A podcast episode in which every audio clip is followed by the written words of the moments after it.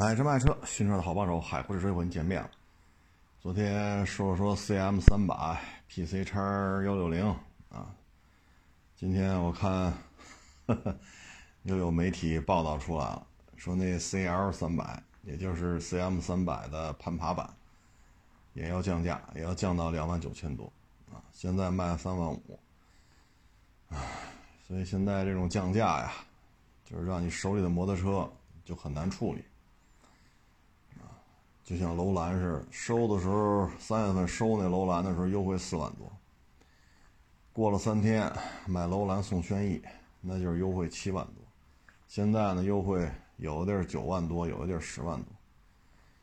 那你三月份到七月份中间就隔了四五六三个月，我收的时候优惠四万多，现在九万多十万多，那也就是五六万块钱呗。一共就隔了四五六三个月，你平均下来一个月就要降一万多，啊，一个星期呢就要降个三千、三千五、四千啊，所以这种降幅啊，现在做二手摩托、二手汽车都是很难受的，因为你措不及防。唉，在厂家没有官宣之前，没有实质性的降价之前，你去收车去。你压太低，人家不卖，那你按照人家满意的价格收回来了，这边库差官降，官宣，那你可咋整？啊，现在 N MAX 两万七千八，还加价，好家伙，现在 PC 叉幺六零降到两万了，那 N MAX 幺五五卖两万七千八，还要加价，这明摆着没法卖了，那你说咋整？你现在骑一个。两个月、三个月车龄的 MX 幺五来，你说给你多少钱？你说现在两万七千八，这个那是给你个两万三四是应该的，但问题是这边 PC 叉就卖两万了，你说这咋整？这，唉，所以这种降价的消息啊，天天有啊，这会成为今年的主旋律。之前呢，协会要求十六家主机厂。签那个协议啊，包括降价这事儿啊，要怎么怎么着怎么着，结果呢，就有人就说了，你这违反反垄断法呀，降价让消费者得实惠，你跑这牵头来，让人家是吧？这个降价这事儿一定要慎重。唉，还有那个什么反降价什么这那不降价，这跟反垄断法是有冲突的。所以现在这种情况吧，就是很难受，就跟二手房似的，包括新房。你说新房不降价卖不出去，但你新房夸夸砸，土地拍卖怎么办？啊，土拍怎么办？土拍怎么办？二手房怎么办？你说这一片啊，新房两万多点二手房也两万左右，啊，或者两万多点那你买新房买二手房，你还会选选，是吧？可能二手房位置好点啊，因为盖的早嘛，好位置它占了。但是现在新房库差，它卖一万二，那二手房怎么办？你土拍怎么办？你说楼面价两万两千五，那你拍卖价能卖到一万多点那你现在新房就卖一万二，土拍怎么拍？对吧？土拍这钱去谁？去去向在哪儿？对吧？所以这个。新房不让降，新房不让降呢，新房不好卖。唉，所以现在就是怎么说呢？风箱里的耗子两头堵啊！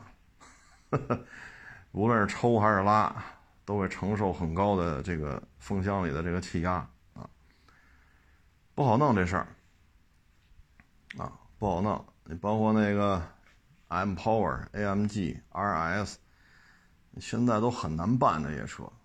啊，动不动就十个点、二十个点，啊，唉，之前同行手里有收这个，那就没法看了，啊，你收的时候加价，你收了之后，它加价幅度开始缩水了，这一下新车买的人就变谨慎了，啊，比如原来加十八，你收了之后没过一个月，加五万了，那买的人一下就少了，那这时候你要想抓住这个越来越少的到店量。或者到越来越少意向客户，那你就得往下降，啊，那这时候人就觉得再等等吧，好，再等等平价了，那买的人就更少了。你再等仨月，好，优惠五万了；再等俩月，优惠十万了。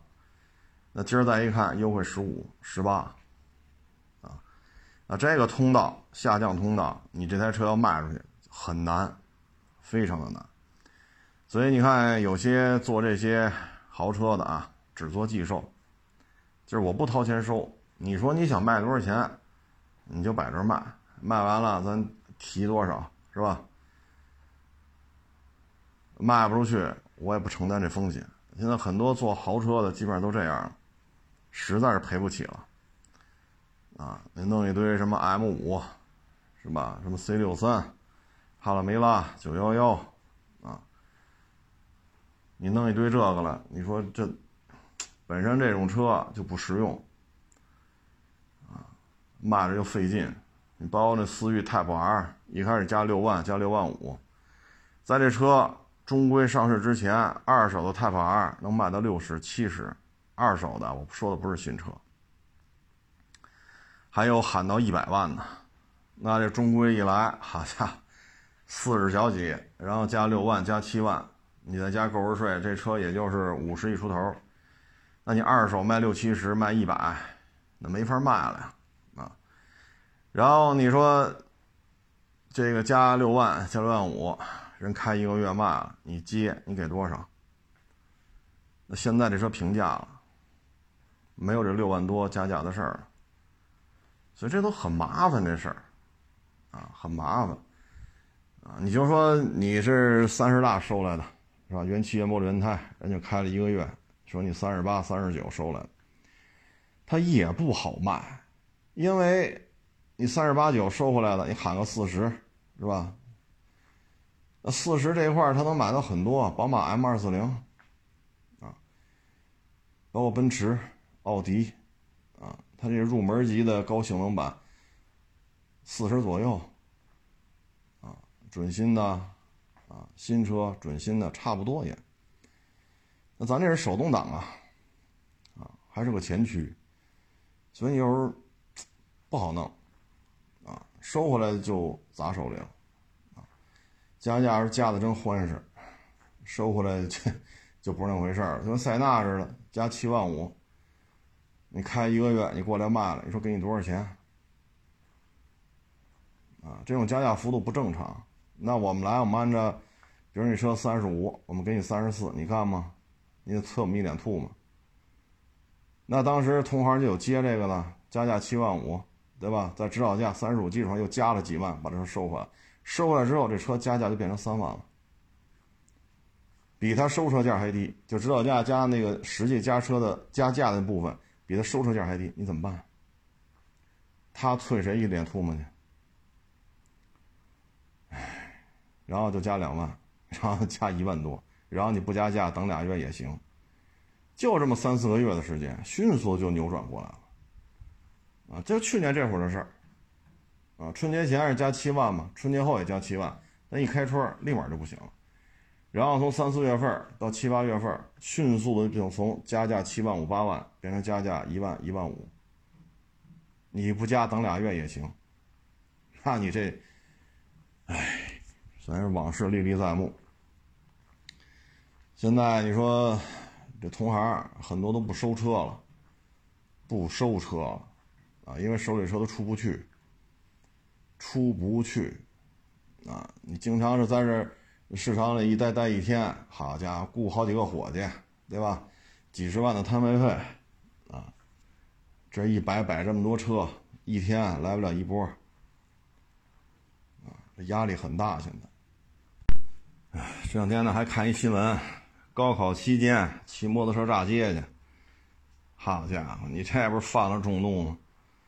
那家长举报，警察就找，啊，把这个人找着二十，小伙子二十，炸街，哎，非法改装摩托车，啊，然后去炸街去。高考期间，解决方案就是扣车、恢复原状、罚款、拘留五天，哎。就现在啊，就是一骑着摩托车呀，心态都变了。啊，之前我就看一个特别有名的摩托车大博主嘛。这大博主呢是一个什么来着？反正也是那种 V 二的重型巡航车。这玩意儿呢，叮了当啷，叮了当啷，他夜里十二点吧，还是一点啊？外边嗨完了，回小区。回小区呢，他不是进地下车库吗？但进地下车库之前那段封闭道路是在小区里边啊。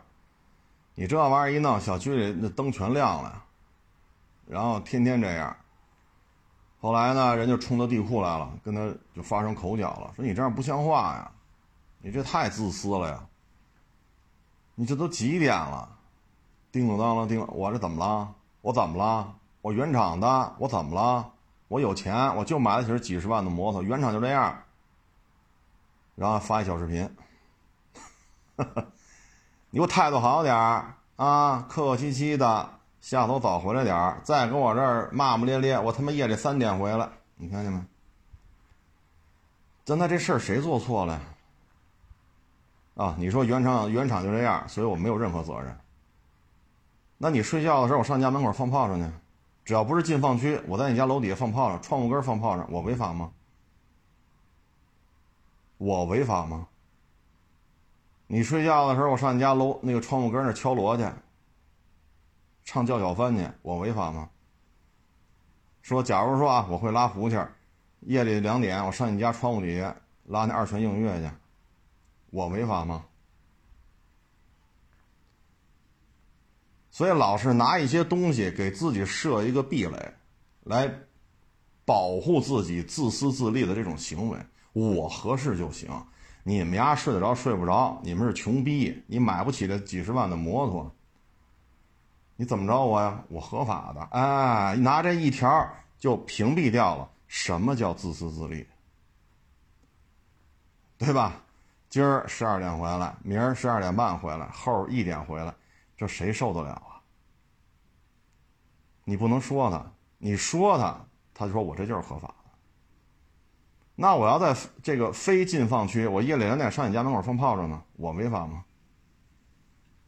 我上你家窗户根底下吹二泉映月去，唱叫小番去，我违法吗？所以只要能找着任何一点点法理上的依据，都要拽过来维护自己自私自利的这种行为，就不要提什么骑士精神了。家里都有小孩，都有老人，就您这么大动静。还拍个小视频，好理直气壮的，那意思大爷十一点回来是赏你脸了，就这劲头子。哈 哈哎呀，所以看完他那片子之后，我觉得这人呐不可交，啊，这人不可交。只要他合适，他会想尽一切办法，找一些法理上啊、伦理道德，找一找一切可以找的理由。来给他自己做开脱。你像这个给您吵醒了，真抱歉啊，真抱歉，真抱歉，这声有点大，影响您休息了，对不住啊，对不住，明天早点回来。客气客气就完了呗，不去。唉，所以这个现在这个社会啊，就是以自我为中心啊，我合适就行，你死不死跟我有什么关系？你通过这个高考期间摩托车炸街，你把我之前那大博主，我不说是谁了，我一说大家都认识，他曾经自己拍这么一小视频，还觉得自己特别的正义啊，唉，好多年前了，《法制进行时》北京台那个报过一案子，那男的呢开一奔，好像是奔驰 E 吧，就是那个。嗯，十几年前的奔驰 E 了，不是第一批啊，不是第一批北奔那个，应该是一零年之后的那一批。然后呢，在地库，在地库呢按喇叭，人前面一男的呀，抱着自己小孩也不大，看那样子也就是半岁一岁。他一按喇叭，人小孩吓得哇就哭了。然后呢，这个就发生口角了，发生口角之后呢，开车扬长而去，不搭理人家，给人孩子吓得哇哇哭。后来呢，人家把他车给砸了，砸完之后调监控吧，砸他车那是个大夫，直接就因为金额高嘛，直接就进去了。进去了之后呢，医院也把他开除了，因为你这个犯了案子了呀，啊。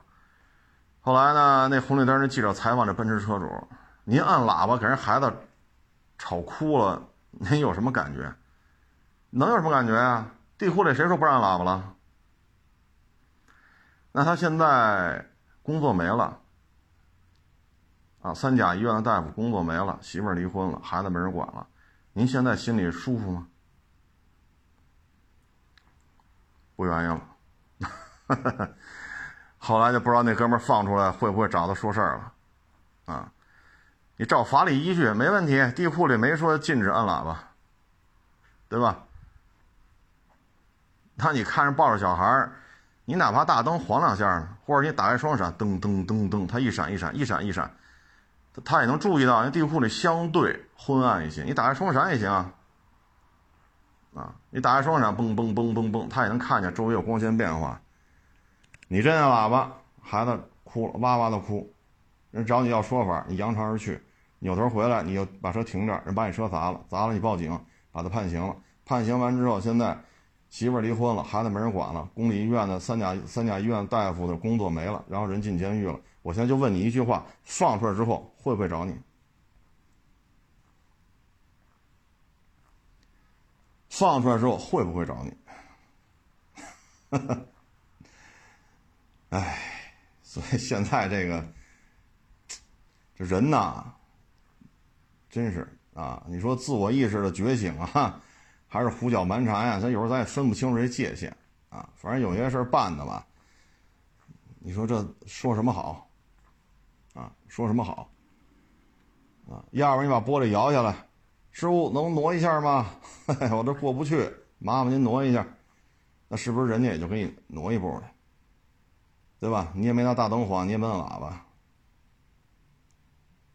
人和人之间不就是相互抬吗？你抬我一句，我抬你一句，那反过来你骂我，我骂你。哎。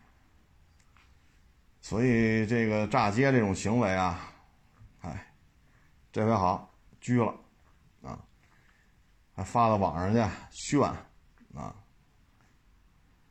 好多案子都是这么抓的，啊，摩托车我得开到三百，那怎么拍啊？弄一 GoPro 挂在胸口，正拍着这个车速表，拧到三百，对吧？然后抬起身来，再拍一下这路牌，看到没有？在这条路啊，我得发到网上去，证明我牛逼。发完之后，第二天警察找来了，超速，超速已经超过百分之百了，因为这限速一百二。唉，就是年轻一代呢，就是要炫，要酷，啊，要出人头地，啊，不就是拧油门吗，撞死了那就算了，没撞死就吹啊，这牛得吹一辈子，那想法都很简单了。包括这网红炸街也是，你说何苦呢？这不犯了众怒。现在呢，这个经济下行，啊，越来越多的人在考虑失业、降薪，啊，甚至于破产。唉，很多人呢，一张嘴就是几百万、上千万的债务，啊，唉，所以呢，你会发现，你比如说。现在火车上占座，飞机上占座，啊，越来越常见。像有些人呢，已经上了这种法院了，是吧？多多少钱还不上，啊，他已经无所谓了，啊，别说名下没有财产了，他名下那债务，他这辈子还不完了，啊，或者说失业，啊，这个那，所以你看现在飞机上。啊，你买的经济舱，你非要坐头等舱。啊，火车上也是，你买的是二等座，你非得去商务舱。胡搅蛮缠，啊，折腾来折腾去。这不前两天国家也发文了嘛？对于在飞机上占座，影响飞行安全、影响航班正常起降，要严肃处理。啊说白了呢，就是该执法得执法，啊，辣椒水该用得用，磨磨蹭蹭，磨磨蹭蹭，这一个航班起飞不了，后边的航班全受影响。这个航班起飞不了，他到目的地，把人放下去，再上新的乘客，回来的航班也也不行，等等等等，它带来巨大的经济损失。这架飞机可能一两百人、两三百人，那返回飞那也可能还是一两百人、两三百人，这一下子可能就四五百人，全都会受到影响，啊，包括两个机场，啊，这边的机场、那边的机场都受影响，这个经济损失就不好说。说您这么一折腾俩钟头，是吧？赔五百块钱，这不是这点事儿了，所以现在这社会呢，就是。当自我名下就自自己受到这种严重经济上的冲击的时候，他有时候爱谁谁了，啊，爱谁谁了。往大了说呢，就是恶性案件，是吧？现在几乎是天天都有，啊，几乎是天天都有。往小了说呢，就是占座，啊，吃霸王餐，啊，这个马路上横冲直撞。啊这些就是这种经济下行、经济收缩啊所呈现出的这么一个状态。今天呢，你说立汤路早上，今儿我来的特别早，啊，嗯，九点九点吧，我就到立汤路，当时呢就一大串骑自行车，那今儿得点个赞，啊，当时这两条车道嘛。就从五环一下来，走立汤路奔北开，这不是很长一段都是两车道吗？旁边绿化带的右边，绿化带的绿化带的右边是自行车道，哎，一望无际啊，至少得百八十辆自行车啊，都在那边骑，没有一个过来骑。说这真是不容易，好久没见到这种景象了！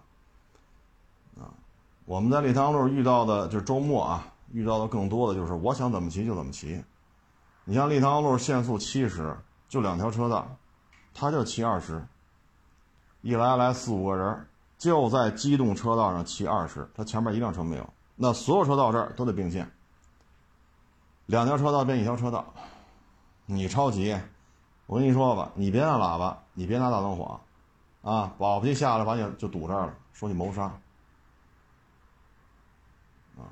他干得出这种事儿了，就生活当中的不如意，生活当中的这种，是吧？哎，就跑这儿撒野了。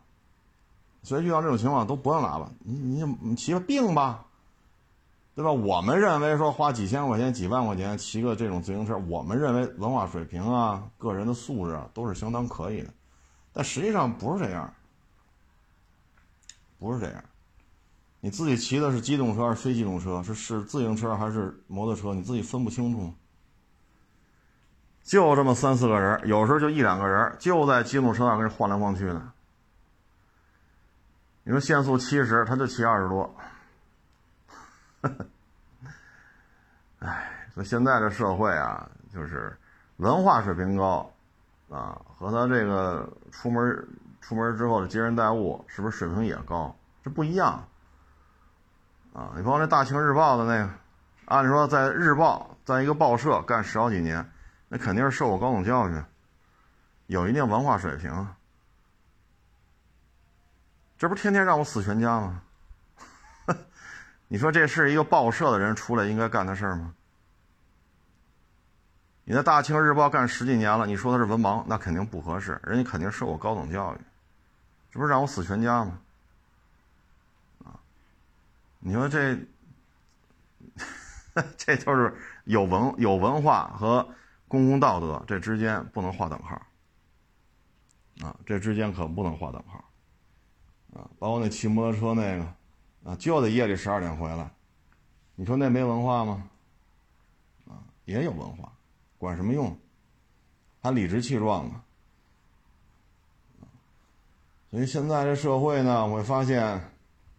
可能现在这种教育体制，让孩子长大的过程，充分的体会到什么叫扒拉下去一个，自己就少一个竞争压力。可能让这些孩子有充分的这种感受。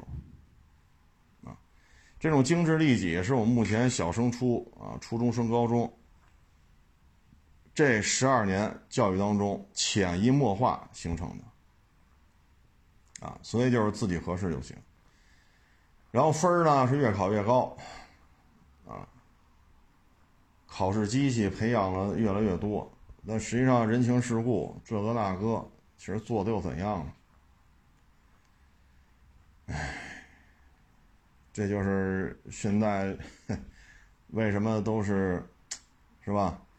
经济上行的时候还 OK，啊，大不了不在这干了。这儿一月开一万，我跳槽到那儿，人一月给一万八，我再干一年跳这儿，一月给两万五，我再跳一次到那儿，一月给三万五。好家伙，大学毕业四五年的功夫，月薪从一万出头变成月薪五万，很正常。一几年的时候这种情况太常见了。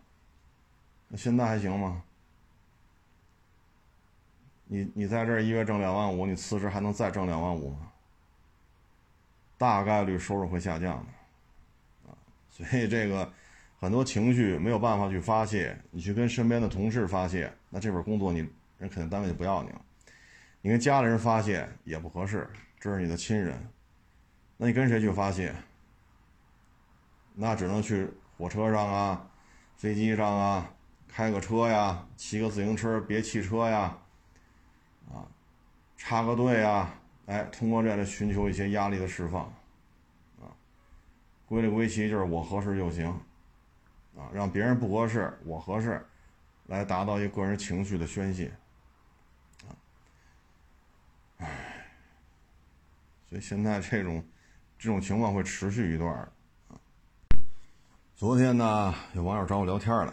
啊这个怎么说呢？他说了，这个不想让孩子来北京，啊，就在一个三线城市吧，啊，经济水平还可以，啊，经济水平还是可以的。嗯，他说来北京啊，太累了，啊，因为他平时有时候也来北京办业务啊，自己也有公司也有买卖。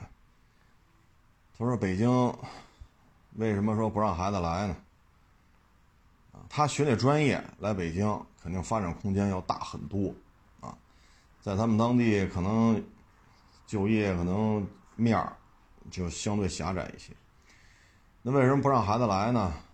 第一，户口解决不了，啊，第二，这房子怎么买？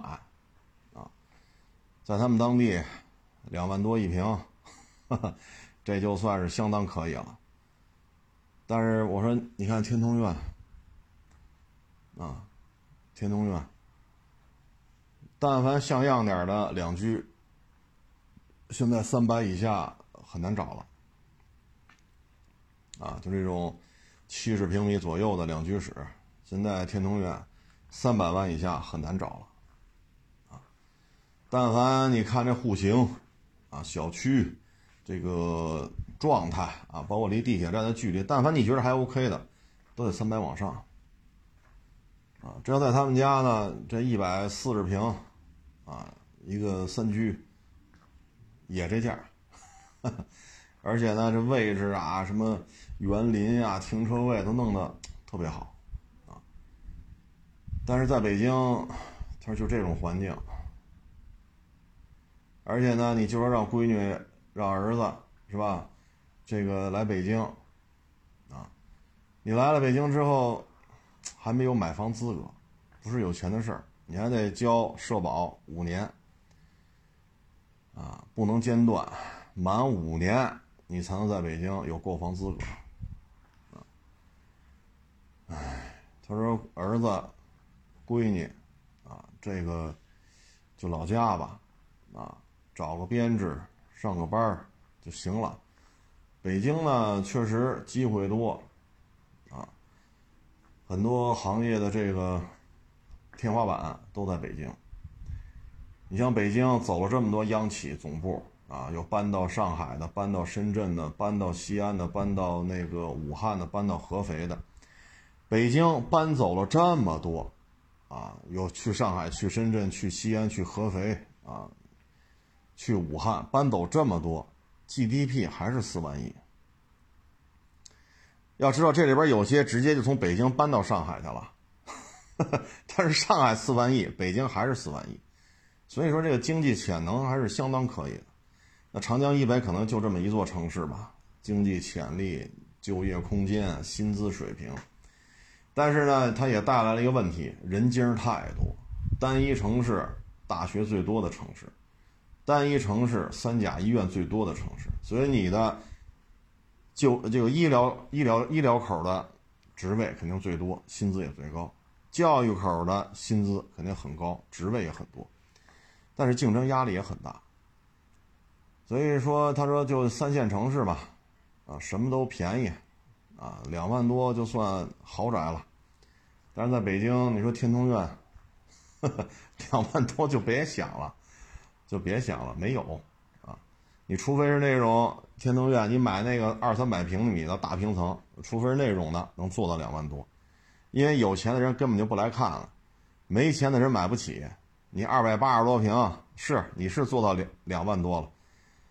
那这，哎呀，这一般人也消化不了，这么大面积，啊，但凡合适点的，说七八十平、一百二三十平，都得是四万多，甚至于甚至于五万多，啊，我这在老家也可以，啊，就走个编制呗，啊，走个编制，啊，找找机会参加那个人家的考试，啊。只要孩子别太别太笨啊，就考试上上心啊，考进去就完了。弄个编制，图个稳定，对吧？生活成本也没那么高啊，最起码海鲜比北京便宜 啊。北京这海鲜肯定比海边贵啊。所以留在北京呢，就是几道大山啊。第一，你有没有户口？啊第二，你有没有房子，啊？第三呢，就是你这个工作啊，别到时候三十多岁容不下你了，让你回去。那三十多岁，你说要再回老家，那很多机会就没有了呀。所以这种说法，我觉得也 OK。啊，之前也是他们那个城市那个网友在我这儿不是买了那个八缸的普拉多嘛，啊，也聊这事儿来。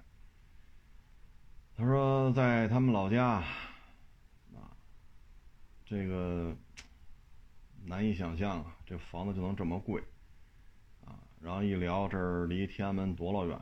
我说这个二三十公里吧。我说二十公里，可能我都有点心虚，因为从亚市到北五环就将近十公里，北五环得跑到天安门去，还得过四环、过三环、过二环，然后到长安街才到天安门。我说二十公里，我都有点心里虚得慌。我三十公里吧，啊，三十公里起步。他当时看这天通苑，都是这，哎呀，所以他决定了啊，就让他们家孩子就在老家了，啊，不缺房子，啊，这爹妈都有点买卖，在当地都有份不错的这种收入，啊，唉。所以北京啊，包括上海、深圳这几个城市呢，生存的门槛越来越高啊。对于北漂来讲呢，确实压力山大。嗯，说什么好呢？如果说父就是父母这一辈儿来北京打拼，像之前那个网友啊，上个月吧，哎，五月份吧，哎，我也忘了，反正。五一前后吧，找我聊天了。人家两口子呢，就是从这小城市考到北京来，考到北京来呢，就拿了北京户口，在这种国企上班。拿了户口了，买了一套在海淀也算是学区房吧，啊，也不算太大。听他那意思，七十来平啊。这样的话呢，我说苦吗？是苦，啊，我说你们要回老家。跟你们回老家那些同学呀、亲戚相比，可能那房子只有北京的五分之一，甚至于 七分之一、八分之一，啊，因为海淀的房子没便宜的，啊，我说这个可能同样的钱，人家买别墅了，对吧？咱这就买一个七十来平的，但是呢，你下一代他的起点就会高很多，因为你们两口子考到北京来，拿了北京户口。买了北京海淀区的学区房，将来孩子呢也能享受一个不错的小学、中学的教育。如果将来是吧，也考一个不错的大学，那你们家的孩子将来啊步入社会的时候，他起点就会高很多。啊，所以有人说父母这一代吧，说吃点苦，我觉得也正常。不就希望下一代过得好一点吗？对吧？自己吃的苦，就不希望下一代再吃这个苦。所以我说，你们两口子就熬着吧，啊，反正单位也不拖欠工资，啊，也较为体面的工作，啊，国企啊、央企啊，啊，就混吧，啊，无论如何得得在这咬牙扛下去，因为你的下一代可能起点会高很多。我说你回到四五线小城市。这种四五线小城市啊，他可能你比如说一百万人，啊，他可能就那么几个处级，啊，比如地级市，啊，他可能就这么几个处级，十个八个，啊，你比如说市长，啊，书记，啊，人大政协，啊，这可能是正处，啊，剩下可能就是副处。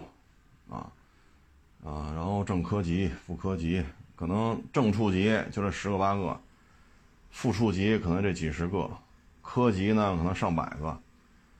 这种城市，其实就是这个圈子，啊，很多东西可能你会发现都是圈子，啊，你进不去，你进不去，啊，可能这个买卖。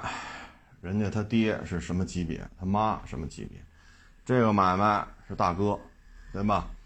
那可能在里边待了十五年，然后出来了，那可能这买卖就是人家的啊。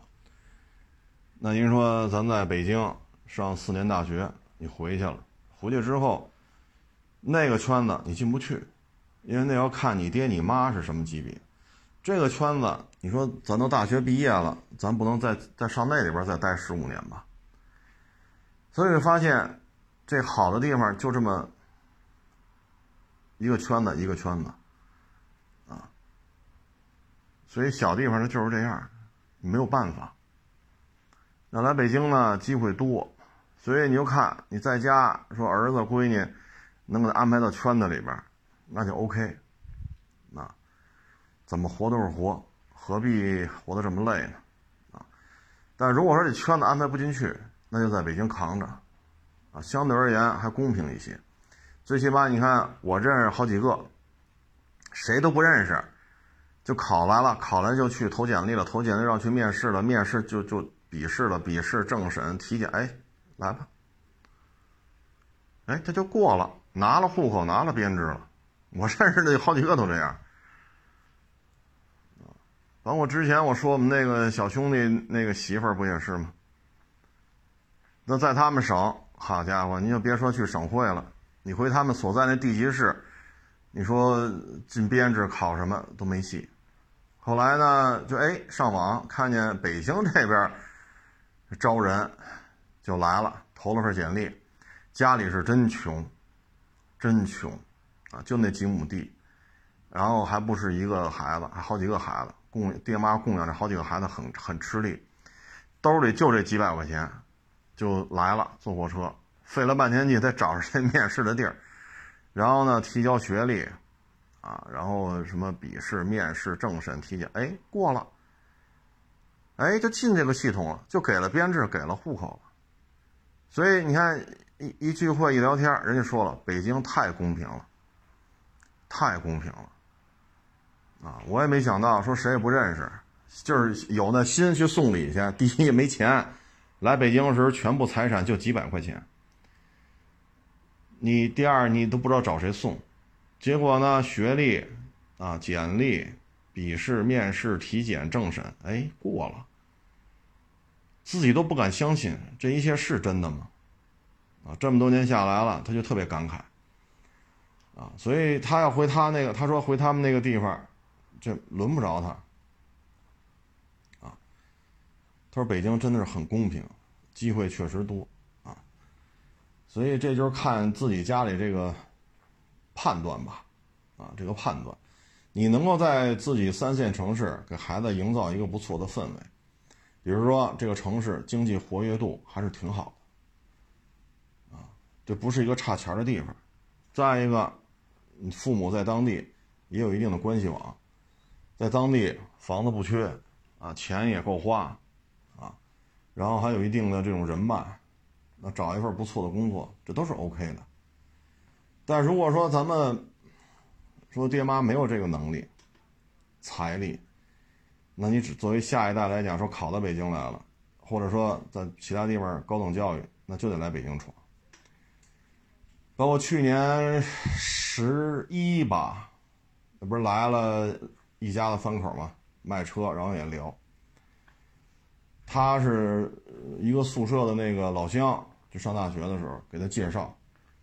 他就觉得来北京没意思，在老家多好，海边儿，是吧？一万多一平，大平层，海鲜都是现打的，水果现摘的，又离开又离着父母家都特别近，多好，亲戚朋友，对吧？吃的喝的，呼吸的空气都觉得特别好。那现在呢？他是三十，三十三了吧？三三三，反正三十二三岁吧。他那个一个宿舍的兄弟呢，就来北京了。大学毕业就来了，来了之后呢，户口拿着了，海淀的房子也买了，北京小客车指标也有了，然后他们公司招人，开出了一个他根本无法拒绝的薪资，但是只签三年。那就来吧，这个工作，他们在他在他们当地也就是二十万，二十万多点就这水平，等来北京干一年，顶他在他们老家干若干年的，这个薪资无法拒绝，就来了，来了之后。那你肯定作为咱们，咱得请人家，就就就给咱找工作这，咱得请人家吃个饭吧，对吧？大公司正规的劳动合同，然后薪资待遇这么好，咱是不是得请人家？再说又是一个宿舍的，又是一个地方的，于情于理都得咱请人家吧。好，这一吃饭，都娶媳妇了，都有孩子了，这一聊，人家北京户口拿着了。海淀区的房子买了，小车指标人有一个。他买房的时候呢，不像我刚才说那网友，两口子在海淀七十来平，那完全靠自己攒出来。他这同学呢，家里是给了点钱，啊，所以房子相对大一点。那这房价这十一二年了，这房价翻多少倍啊？一来北京就买了，那是翻多少倍？你说十一二年前海淀区房价多少钱？那不就是一一年吗？对吧？一零年、一一年的事儿。那时候海淀区房价顶了天了，一万多。那现在海淀区，好家伙，这，哎，所以这一吃饭心里也是五味杂陈。都是上下铺的兄弟，一个地方来的，这十一十一年、十二年没见面，这现在差距就这么大，心里也是。哎呀，这个感受有时候也没法说。那人家当时就放弃了，说这个海里捞的海鲜，树上摘的这些水果，对吧？那你吃椰子、吃荔枝，你不是现现吃现摘去吗？人那物产丰富啊，气候也好啊。那现在这份薪资你拒绝得了吗？拒绝不了。这边一年开的工资顶他那边干若干年的。签了一个三年合同吧，我记不太清楚，去年十月份的事儿，记不太清楚，不是好像是三年合同。那这三年合同，我家这天文数字了。他在老家干到退休也挣不出这么多钱来，那必须得来啊！这一来，巨大的反差。来了北京了，哟，发现这边资源呀、薪资啊、接触的人呐，确实不一样。所以在老家呢，就二十二十多点。在这边呢，一年顶在老家干好多年呢，在这边三年，顶他在老家差不多都可以干到退休了。那现在自己也琢磨了，那早知道当时一起来北京，是不是？那现在你觉得这好了，这可是有些事儿就来不及了。你都这岁数了，你再弄积分落户去，哪儿给你弄去？对吧？说这会儿了，你再来摇号，你摇号，你先有五年的社保记录，才有摇号的资格。好家伙，这已经 三十二三了，再过五年三十七八了，三十七八再来摇号，什么时候能摇上？您说什么时候能摇上？哎，现在孩子也该上学了，你说怎么上？啊，所以我们要安排好，就别后悔。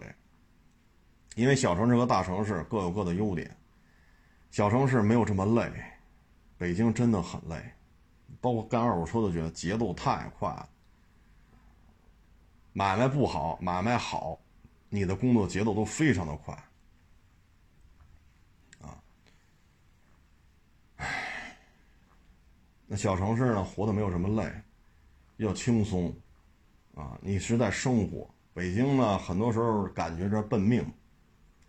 所以各有各的优缺点，啊，千万别后悔，啊，千万别后悔。你圈层很重要，圈层真的很重要，啊，所以作为父母也好，作为孩子也好，得有一个清晰的判断。嗯，判断不好，判断失误就会很难受，啊，很难受。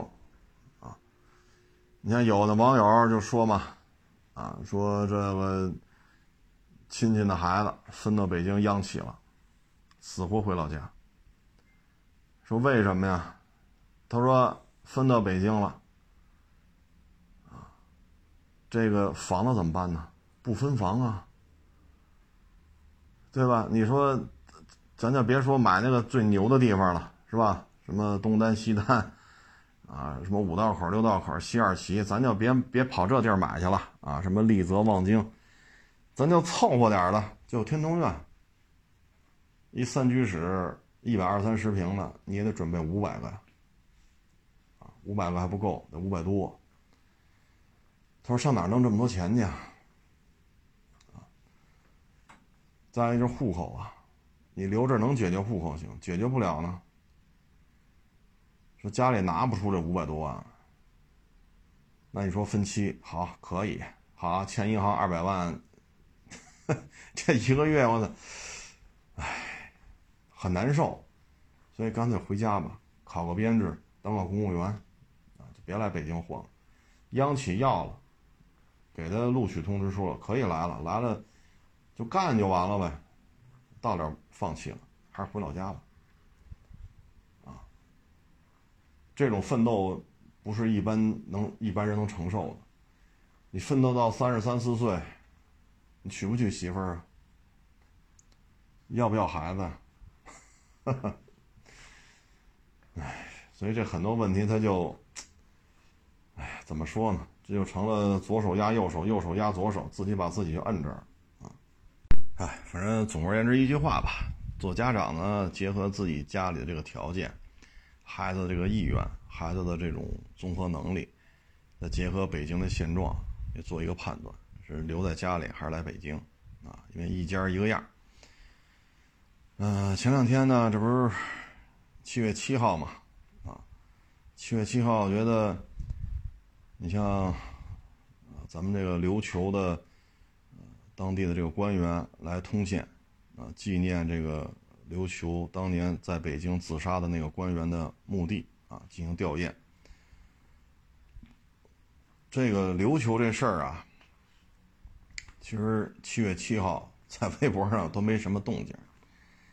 热搜呢，其实跟当年杀日本鬼子的事儿都没什么关系啊。那热搜就是谁又把谁睡了啊，谁又是吧强奸未成年少女。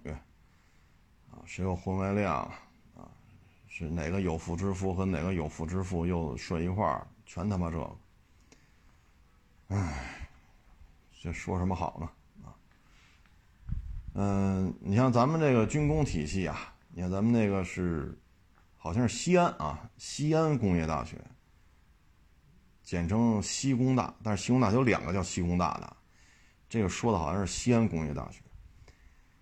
嗯，研发了一个近防炮二零三零，啊，就是它比咱原来那个万发炮射速又提高了。这个呢，说炮速每分钟要达到一万五千发，比之前的万发炮还要快，啊，还要快。那玩意儿撩一分钟呢，大概是千万级的炮弹费用，啊，这个呢是一万五、一万六，就每分钟打出一万五千发，甚至一万六千发，当然也有可能更高啊，因为这是绝密的东西。那这个玩意儿，这个对于高速。这个或者超高音速的这个导弹，它的毁伤效能就会提高很多，因为它弹丸密集密集的这种程度又提升了。然后如果都是炸子儿的话，那它会形成个弹雾。弹雾的话呢，导弹飞行过来，那肯定导弹的这个飞行这个壳体这个蒙皮会受到损伤，里边的动力、雷达啊、制导都会受到这些破坏，啊，就会。大大的去影响这个导弹高超音速导弹的这种作战效能，所以这个呢是比电子干扰啊啊远程、中程、近程防空弹呀啊这除他们这两种手这种手段之外的第三个手段，就是高速的近防炮。近防炮呢，你像密集阵啊，打底是三千发一分钟，守门员呢好像是四千多发吧，哎，反正就三四千发啊。咱们的万发炮呢，大概是一万发，啊，现在呢又是这个一万五六，啊，其实这个我看了一下报道，日本人呢还找他们花说 上亿 dollar 要买这个炮的专利，咱们就不卖，啊，不卖。这个东西呢，我觉得将来一旦试验定型之后，啊，它可能要装备的就是零五五，啊，零七五、零七六，包括现在这几艘大航母。啊，将来可能装备的就是这些主力舰，但是这个玩意儿呢，我们包括现在的万发炮，我们往外卖军舰的时候呢，很多买咱们军舰的这些这些国家说这玩意儿别装了，啊，别装了，你就弄那一分钟五六千发就够了，啊，您这一分钟一万发，这个承受不起，啊，因为它是这种感应线圈的，然后炸子儿的。啊，或者说，它有这个编程啊，它根据雷达测算导弹飞行的速度轨迹，来测算这炮弹飞行的速度，它的结合点是多少？啊，等于它会给这个爆给这个炮弹随时输入爆炸的这种程序。那这种炮弹就得上千块钱了。您一想，一分钟打一打一万发，那乘以一千，这承受不起。这咔一撩，一分钟，好家伙，千万级的费用啊。所以这种炮，我估计将来就是零五二 D。这个如果啊，如果传闻是真的，沙特去买零五二 D、零五二 DL 的话，那有可能会装这种炮，一万六千发每分钟，或者是一万一万发的。对于他们来讲，打一分钟一千多万人民币不叫事儿，啊，不叫事儿。如果一万六千发呢，打一分钟那就是一千六百万啊。因为它是射击的时候呢，在射击过程当中会给这炮弹输入编码，它会飞行多长时间，它就会爆炸。这提前是根据这个雷达测算出来。像这种炮弹都比较贵，所以有些时候你会发现啊，拼到最后拼的就是钱。你说我有钱，我有人，我有时间，啊，我来去解决技术啊、材料、工艺，没问题，你都解决了，装备不起。啊，你装备不起，啊，所以现在说护卫舰一百五零零到五九九编号不够用，大批量零五六转给海警，才把这一百个编号凑给空出点了。只有咱们是这么是这样，所以有些武器过于先进，不是不便展示，是展示了也没人买得起，啊，这简直，唉，就一分钟就上千万。啊七月七号这一天呢，我们看到微博上吧，啊，对于日本的这个称赞呀、夸奖啊，啊，什么日本街道一点垃圾都没有啊，呃，等等等等吧，就各种吹啊，铺天盖地的实际上呢，唉，甭管怎么说吧，说搞经济合作，对吧？啊，这个中日反正这些年吧，应该是正冷经热，就政治关系呢，可能相对冷一些，啊，政冷经热，经济关系呢相对热一些，啊，但是七月七号这一天吧，啊，还得记住这一天是怎么回事儿，包括我听这个，就那真是老前辈了啊，真是，嗯，抗日战争打仗打过来的，你听他们去聊，那杀日本鬼子，那真是啥也没有啊，真是啥也没有。对方一水三八大盖啊，一个日本兵出来，身上背一百多发子弹，啊，拿个三八大盖啊，绑腿、皮靴、钢盔啊，然后这个什么手榴弹，啊，这一看装备确实利索。那怎么杀他们呀？那不也是板砖、木头棍子啊？那那刀都卷，那刃都卷了，那种破菜刀，就靠这个。啊一次杀一个，有那落单的弄死他。反正他们人多，四五个人上去，你拿板砖，我拿木头棍子，他拿那个卷了身的菜刀，叮当五次，反正弄死他。啊，也有失手的时候，失手了那就可能出去五个人，可能回来就剩俩了，那仨就被弄死了。就这么着，到最后也能对日本人也能发起连一级的进攻，也就是百十来号人。这枪就是这么抢来的，啊，左杀一个，右杀一个，刚抢回来的时候都不会用，啊，哎，反正初期吧就是这么打，打到最后呢，就发现咱们这边啥也造不了，子弹造不了，手榴弹造不了。后期呢，八路军是有这个，嗯，在后方有兵工厂，可以生产子弹。生产手榴弹，所以呢，初期发现这个问题之后，啊，他们这个日本这个日本兵出来的时候，子弹都要减半，不让带这么多，啊，不像一开始带上百发，到后来就带个啊二三十发、四五十发就就就够了，不让再多带了，啊，所以你说那会儿多困难，啊，你现在一说当笑话听，那那会儿呢，不就这么杀人吗？你拿着三八大盖这边三四个小伙子，板砖、棍子，啊，菜刀，反正是弄死他。啊，实在没有就拿拳头抡吧。反正得弄死他。唉，所以能活下来啊，也真是不容易，啊，真是不容易，那真是死人堆里爬出来的。唉，你包括咱们这些说开国的这些将军。啊，五五年的时候挂将军衔的，那有些呢，你看，呃，上将洪学智，还有那个聂荣臻，啊，大家可以看看他们那些电视剧，都是从他们没没打仗，一直演他们打仗，一直到他们逝世，啊，你看那些片子，一说就是我们这个寨子一出去，出去一万多人，现在就回来我一个，全都死在外边。所以说能活下来的，这基因确实很强大。所以你看那些大院子弟，说这个对吧？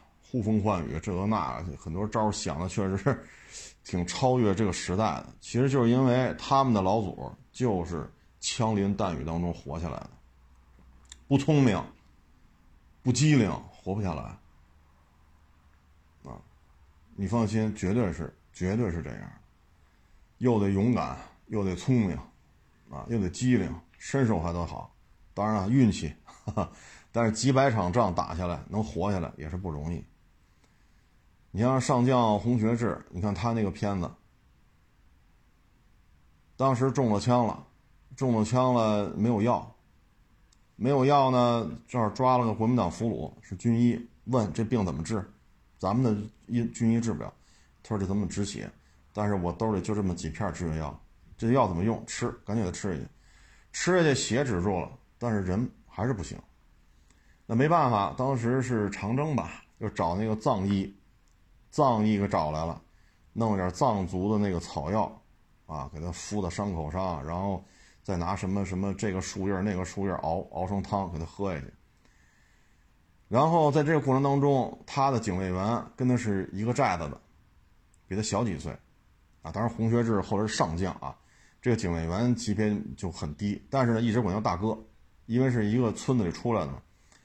后来一看这洪学智这个救不过来啊，躺在床上几天不动啊，高烧。后来这警卫员一看，就周围就是准备棺材吧，够呛了。就长征那会儿，那警卫员一听这个，你知道警卫员怎么着了吗？啪，拿出枪来，冲着自己太阳穴就开了一枪。另外一个警卫员给他推开了，说：“你不能这样啊，不能这样，啊！”最后找藏医敷草药、喝草药，哎。活过来了，啊，活过来了，包括他那警卫员也是，过那个爬雪山，过草地，警卫员躺那不动了，躺那不动了呢，他就扔这儿吧，咱们都走不动了。后来洪学智说：“这都是咱们的兄弟，咱不能把他就扔在这儿，咱们好歹给他抬下去，抬到雪山下边，找个地儿给他埋了。咱不能就这么就扔在雪山上，咱好歹给他立个碑，哪怕弄个木头牌子呢。”哎呀，我都累得走不动，吃不上喝不上。你雪山呀，穿的那么单薄。最后洪学智这么一说，他底下这些战士就把人都抬下来了。抬着就正好底下有一个庙嘛，破房子，生生点火，煮点开水喝，这不就有温度了吗？比雪山上面暖和吗？哎，那一排都是牺牲的，就是没有知觉了，他们认为都是死了的。其中有一个红军战士就咳嗽一声。他说还有救，赶紧的，这正好这热水姜汤什么熬得了，每人扒开嘴往里灌，这么着把他的警卫员给救活了，啊，所以说这有些时候真的是很残酷，啊，大家可以不忙可以看看上将洪学智，你看他这一辈子起起落落，啊，起起落落，包括那聂荣臻，啊，这个。在四川老家是怎么着？去法国留学又怎么着？你看，尤其是看聂荣臻，就真是很聪明这个人。同学在法国游行，啊，然后被法国的这个军警就给镇压了，抓起来。抓来之后呢，正好聂荣臻去晚了，没赶上，到了那儿都给抓完了。那聂荣臻怎么办呢？正好就去当时国民党在法国的那个领事馆嘛，那根本不搭理他。啊又宣传什么共产主义这一套，人家根本就不搭理他。结果呢，这秘书说话口音，他一听咱俩是老乡，哎，这么一聊，最后弄出了一张什么什么证他拿着一张证就可以去那个监狱去探视。结果呢，他去的时候就发现那法国那哨兵啊高度近视，然后呢他就做了一张证每次呢进去这证肯定是真的，出来的时候带一个出来，就这么着。把什么陈毅呀，什么都是同学嘛，都在法国留学。陈好像还有邓小平，把他们又从监狱里给救出来了，啊，所以这个你当时一看，这确实很聪明啊。包括后来又去比利时还是去哪儿啊，又去深造啊，然后学习这个冶金、锻造、钢铁的制这个，呃，炼钢炉什么的，学这个。后来又去好像是比利时吧，又拿了一个学历回来。拿个学历回来呢，又去苏联，前苏联嘛，又去那个，呃，军事院校参参加那个训练。就就你能看出这聂聂帅这个聪明啊到什么程度啊？那个苏联教官是攻打东宫的那个营的营长，作战勇猛。然后说呢，你们老不服，教你们基本功，老不学啊，你们这那行吧，明天看这山头没有？我们在这儿守着。你们就往上攻，我看看你们怎么进攻。然后聂荣臻就问：“是只要登到山顶上就行是吗？”他对呀，好嘞。第二天，聂荣臻和他们几个战友从山后边爬上去了。这教官呢，还带着什么机枪啊，这个那个，好正面防守呢。结果从背后上来，哎呀，给这个苏联教官给气坏了。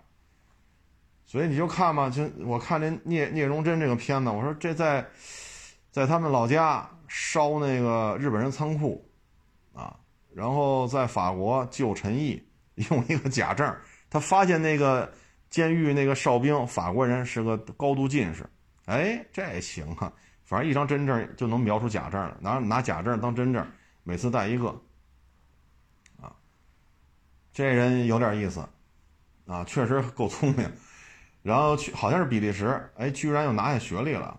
然后又去莫斯科接受这个培训，又弄这教官呀，真是很头疼。说你这怎么老是思维方式怎么老跟我们不一样呢？啊？后来你看嘛，这个战争期间，这个聂帅整个的这一套，呃，就这么多年吧，啊，打国民党，打日本鬼子，又打国民党，啊，等等等等，战争当中的这种艺术感，啊，体现的淋漓尽致。你看他还没回到国内打仗之前，你看他在法国、在比利时、在。苏联，你看他干的这些事儿，确实是很聪明，啊，确实很聪明。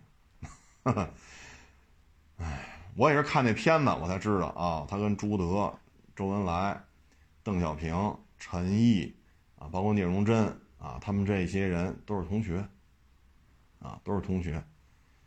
那这些人呢，开国之后吧，也都是咱们国家栋梁之才，啊，也都是立下了非常大的功劳。所以你看他们这个年轻的时候，这个确实啊，包括那洪学智，洪学智没去海外留过学，穷人家的孩子，打仗确实勇猛，啊，确实勇猛。再一个呢，确实命也大，啊，胸口中一枪，都放弃了，都准备给他做棺材了，哎，居然又活过来了，啊，他确实是这这这真是，确实想得开。啊，洪学智确实想得开。文革的时候，一个开国上将，贬到吉林，好像是农村去干农活去。啊，你看他这个聪明体现在哪儿呢？就是按理说啊，这都开国上将，文革的时候去种菜去、种地去，还是什么还要受人监视啊？你看一样乐开怀。他说：“咱这豆腐，咱可以点豆腐吃啊，磨完黄豆，对不对？”他不会弄，我教你。好家伙，三星上将教这帮知青怎么点豆腐，结果食堂就有豆腐吃。那有豆腐吃，那就变了花样了，对吧？最起码麻婆豆腐这下饭呢，啊，比你吃那煮黄豆腐是不是口感好一些？然后豆腐渣子，然后然后这个又怎么着的？然后旁边那个那个农场又有什么造酒那个造酿酒厂，这些豆腐渣子跟他们怎么交换啊？然后又这边也有酒喝了，又有豆腐吃了。然后剩下的那点豆饼子、豆渣子就出来喂猪，然后到时候隔一段时间能杀一头猪吃。养猪养的也挺好，磨豆腐、点豆腐、点卤弄得也挺好，啊，然后熬豆浆，然后又跟人家交换，你把酒给我点我给你点这个，就是磨豆腐这些剩余的东西，你去，是他那个酿酒厂需要这些东西，等等等等，弄得整个这农场，就他聂荣这个洪学智所在的这个农场，伙食是这一片最好的。啊，经常能吃上这个这个红烧肉，啊，所以你看这个，有人你看完之后，一个上将，这待遇可是够高的了。结果呢，就贬成这个样子，嘿，照样这这些活干的是有滋有味的。最后呢，农场的这些人还得跟他学，猪怎么养，菜怎么种，豆腐怎么弄。后来说您都这么大官了，好家伙，您这老长征啊，老红军啊，您级别这么，怎么还会干这个呢？他说红军长征啥也吃不上，我们有人弄回来黄豆就炒着吃，煮着吃，实在吃不下去了。后来我们跟当地老乡学的怎么点豆腐，啊，然后就有豆腐吃，有豆腐就可以，那花活就多了，对吧？豆腐可以炒菜和菜一块炒，豆腐可以做麻辣的，啊，等等等等。他说：“这都是打仗的时候捎带手学的。”他说：“你别看我这一身的枪伤、刀伤，这钻一眼，那钻一眼，然后这个眼儿躺几天，那个眼儿躺几天。我这这日本人打的，这国民党打的，这刀伤是谁砍的？但是活下来不光是得打，还得给自己搞到吃的啊。所以你说这些人，你说很聪明，非常聪明。”包括这聂荣臻，我看完那部连续剧，我说：“哎呀，我说这机床玩的这么溜，炼钢也玩这么溜，铸造也玩这么溜，然后又在比利，好像比利时又拿了个学历，也学的也是工业什么什么什么，然后去苏联又学习射击呀、爆炸呀、进攻啊，好家伙，老弄一些出其不意的招数，把那个苏联教官打得晕头转向。你能看出这些人确实很聪明，啊，确实很，当然命也大。你像洪学智，后来他在农场的时候嘛，洗澡，他说：“您这身上怎么全是伤啊？”他说：“那可不嘛，从这伤开始讲起，一共子弹打了多少个眼儿，刀砍了多少，刀捅了几个眼儿，这些伤都是谁给我打的？哪年在哪儿？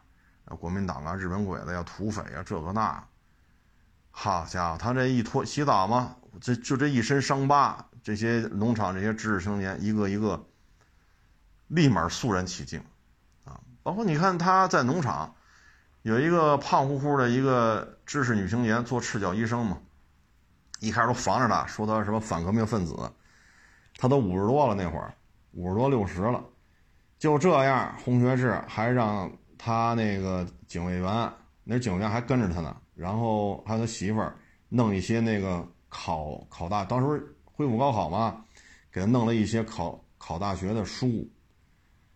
最后在他给弄了些复习资料，这个赤脚医生嘛，这小女孩哎，考上大学了，正经八百的医科大学。那会儿我看洪学智恢复工作了嘛，都回到吉林省当石油厅，好像是厅级干部、厅长了吧。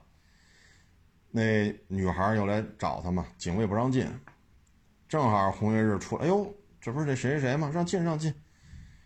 那小女孩啊，然后两个知青嘛，好了，那小伙子也是监视红学志，最后他和这小女孩俩人好了，结婚了，然后考上大学了啊，又提了鸡蛋呀、大枣啊，啊，提了那老母鸡呀，啊，又过来看红学志，非常感谢他。啊，给他们讲道理，给他们找复习材料，督促他们除了干农活还要学习啊。什么医考医科大学需要学什么？啊，你的数学呀，你的外语呀，什么的。可以说在农场应该真是，这一看也是个人物。啊，你抛开他原来三星上将，抛开这就在农场这所作所为，这一看就是有能力的人。啊，吃的好了，喝的好，对吧？有酒了，有肉了，这在那会儿了不得了。啊然后那个小伙子不老监视他吗？就后来跟那赤脚医生结婚，这小伙子他说：“你怎么不走啊？人都回家，你怎么？”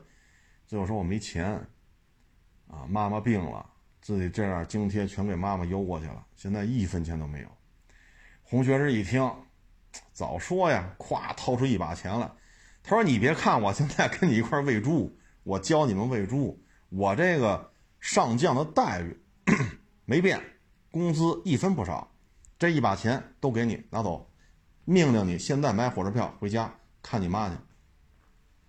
小伙子不敢拿呀，他说这还不上啊，这个得倒好几次火车呀。他说不用还了，不用还了，我我干嘛去？猪自己养的，菜自己种的，豆腐自己点的，酒是我出的招去旁边农场那个酿酒厂交换换回来，我还我还用干什么呀？苹果呀，什么这那地里都那树上都有，摘着吃就完了，拿走吧。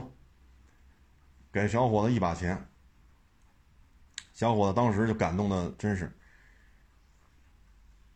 所以你看，有时候你看这些枪林弹雨活下来的，都很聪明，而且命确实大。尤其是洪学智，胸口挨一枪，躺那都不动了。国民党军医除了止血，别的也救不了，咱们的军医根本就治不了。最后做棺材了嘛？警卫员确实也忠诚，掏出枪来就自杀，冲着自己太阳穴就来一枪，让另外一警员给给推开了嘛。哎，不对，他那枪是卡住怎么着的？梆一枪没打响，把门一把给扑那儿了。说你怎么怎么自杀呢？所以你看，最后他最困难的时候，他红军的时候，那警卫员始终跟着他，不穿军服了，也没有收入，那也跟着他。他在农场嘛，他四个孩子是仨孩子，最后他媳妇儿也受迫害，啊，然后这警卫员就这么跟着，一分钱收入没有，军服都没了，不是军人了，那也跟着呢，照顾他这四五个孩子，啊，砍柴火呀，生炉子呀，做饭呀，接孩子送孩子，因为他媳妇儿天天去接受再教育，这几个孩子很小，没人管，那警卫员就是跟着他，一分钱没有，说为什么呀？这。他说：“这你们管他叫上将，但这是我大哥啊！十岁多一点，我就跟着他出来，从一起放牛啊，这个弄什么打猪草，到跟着他干红军，啊，我救过他，他救过我，我相信我我这大哥没错。虽然我也听不懂你们这些谁批评谁谁谁批评谁，我就跟着我大哥。我大哥现在喂猪去了，我不能说不管，那就跟着他，一直到洪学智官复原职，又回到北京，接着给了一个上将军衔。所以你看这些人就是很聪明，哈哈，很聪明。尤其是聂荣臻，我看他救陈毅，把把陈毅从法国监狱用一假证骗那个法国警察，哎呦，看我这乐，我说这。这太聪明了，啊，抓紧都挨顿打，法国警察打他们，然后他就笑眯嘻嘻就晃荡来晃荡去，一个一个的把这人都给救出来了，就因为有一张真证，他弄了张假证，一真一假，每次进去带一个，每次进去带一个，你说这个，啊，所以他跟陈毅啊、邓小平啊、周恩来啊、朱德呀，那会儿就是同学。啊挺有意思的，就是你看看这些人，他们年轻的时候，这些人都是很有能力的，很聪明，啊，这些小事都能看出来。你像洪学智，文化不高，没去留过学，但你看学这些东西，按理说，您这都上将了，你还好，那猪养的可好了，菜种的可好了，豆腐弄的可好了，啊，当然了，这确实也优势啊。到最后，后勤部，啊，也是他创立的。抗美援朝打美国人的时候，后勤保障是洪学智一手给操办的。那么困难啊！包括后来去那个是格尔木啊，还是哪儿兵站，把那酱星一挡，弄个围裙，天天在这做饭啊，给这些来的这些汽车兵做饭，陪着汽车兵吃喝，啊，一聊。这些二十来岁、十八岁的汽车兵还说：“你这么大岁数了，怎么还在这做饭呀？”他说：“嗨，这个做饭也是也是工作。你几哪年当的兵啊？好，红军之前就是当兵。一聊啊，几这个几度赤水啊啊，雪山呀、草地呀，这些当兵的一听，不大对吧？这个资历，这能让你在这做饭吗？”这时候那些当兵的就就觉得这个这不是个厨子，一会儿兵站的那个司令进来了，这当兵起来啊，得给这司令敬礼啊。结果司令给这厨子一敬礼，说这是上将。所以你看，确实都是很有很聪明、很有才华、也有能力啊，愿意到格尔木那种那种兵站去做饭，就在伙房里做。他通过这种方式能了解后勤保障最细枝末节是什么状态，啊，包括海岛，啊，那会儿刘华清也是，刘华清当时海岛这一块的这个，包括军舰，啊，包括一些规划，包括那个航母舰长班，这都是刘华清在世的时候一手搞起来的，很有远见，要求飞行部队、战斗机驾驶员。转舰长，他在任时候干的这事儿，从战斗机飞行部队、海航找了很多品学兼优的飞行员，要求飞行多长多长时间，然后转入舰艇学院，舰艇学院之后去军舰上实习，啊，最后让他们做护卫舰、驱逐舰的舰长。这样的话呢，说没有航母，但是我们这个军舰的这些指挥官。上天能开飞机，啊，下海能开军舰。这样的话呢，空海一体，它有个概念。但是刘华清当时意思，我在任期间造不出航母了，方方面面因素造不出来。但是我要把人才，把这个事儿给他办了，人才储备经我的手，哎，他没断档。到最后，二十多年前吧，九十年代本世纪初。咱们的驱逐舰、护卫舰这个级别的舰长、副舰长，就有几十名都是战斗机转过来的。所以你说空海一体部队，尤其是水面舰艇部队，他对于这个事情的理解会更加透彻。那现在你看零七五啊，什么这个零七幺啊啊，山东号、辽宁号、福建号，接下来还有零七六，这个衔接就会容易的多。啊，因为舰艇部队它有飞行员转过来的，他了解海航在海面上执行任务时的一些需求、一些思维方式，这都是非常有远见的。啊。那会儿刘华清。他在任的时候，我们最大的军舰就是零五幺，三千多吨，跟个刺猬似的，从头到尾全是炮，全是炮，啊！但是他就有这个战略规划，就培养了这么多飞行员舰长，啊，这个对于咱们辽宁号啊，什么这这个零七幺、零七五，这个衔接过渡是非常重要的。否则的话，说这个山东号、辽宁号这都下水了，你现去培养去，来不及了，啊，来不及了。所以这些都是怎么说呢？你看看他们这些，嗯嗯，就这些纪录片吧，啊，或者说这个连续剧，看完之后你是能够感受到这里边，嗯，所以你看完他们当年啊这些对敌斗争啊、战争啊。啊，包括他们接受培训啊，种种的表现，你就能理解为什么现在说部队大院出来这一批人，他们的能力、他们的才华，为什么就这么显眼啊？你比如说像这，这是吧？北京这一片有几个这个部队大院出来的啊？这都是有原因的，能活到最后，说开国。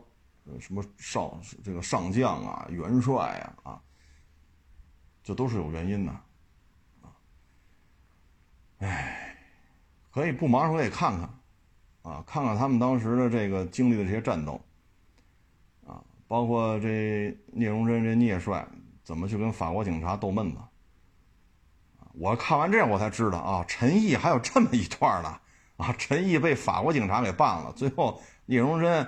笑嘻嘻的跟这儿说着法语，左一句右一句的，把陈毅就给弄出来了。还有挨了打、受了伤的，然后聂荣臻外边套一件更大的衣服进去，然后把这衣服给他穿上，把这伤全给盖上。你瞧瞧，啊，行了，不多聊了啊，就是天太热啊。今天九点多点开始验车，因为卖车嘛，得给人验。好家伙，弄弄弄，这一天。我干了也就半个小时吧，我家我就觉得这衣服都贴身上，太他妈热了。哎呀，然后就不停的喝水，啊，嗯，这个热呀，九点多干，干完了十一点多，两个多小时，好家伙，袜子都湿了。哎呀，我说这，然后这不还有收的别的车吗？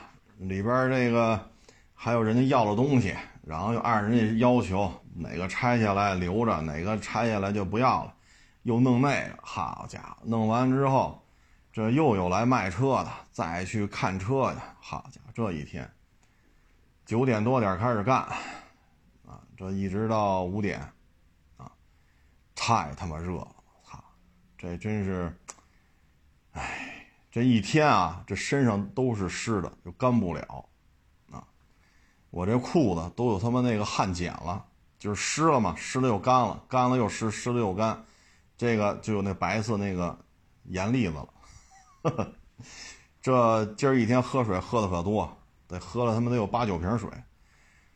哎，成了，这不多聊了啊，大家也注意防暑降温吧，啊，多喝水，少喝饮料。啊，谢谢大家支持，谢谢大家捧场，关关注我新浪微博“海阔试车手”。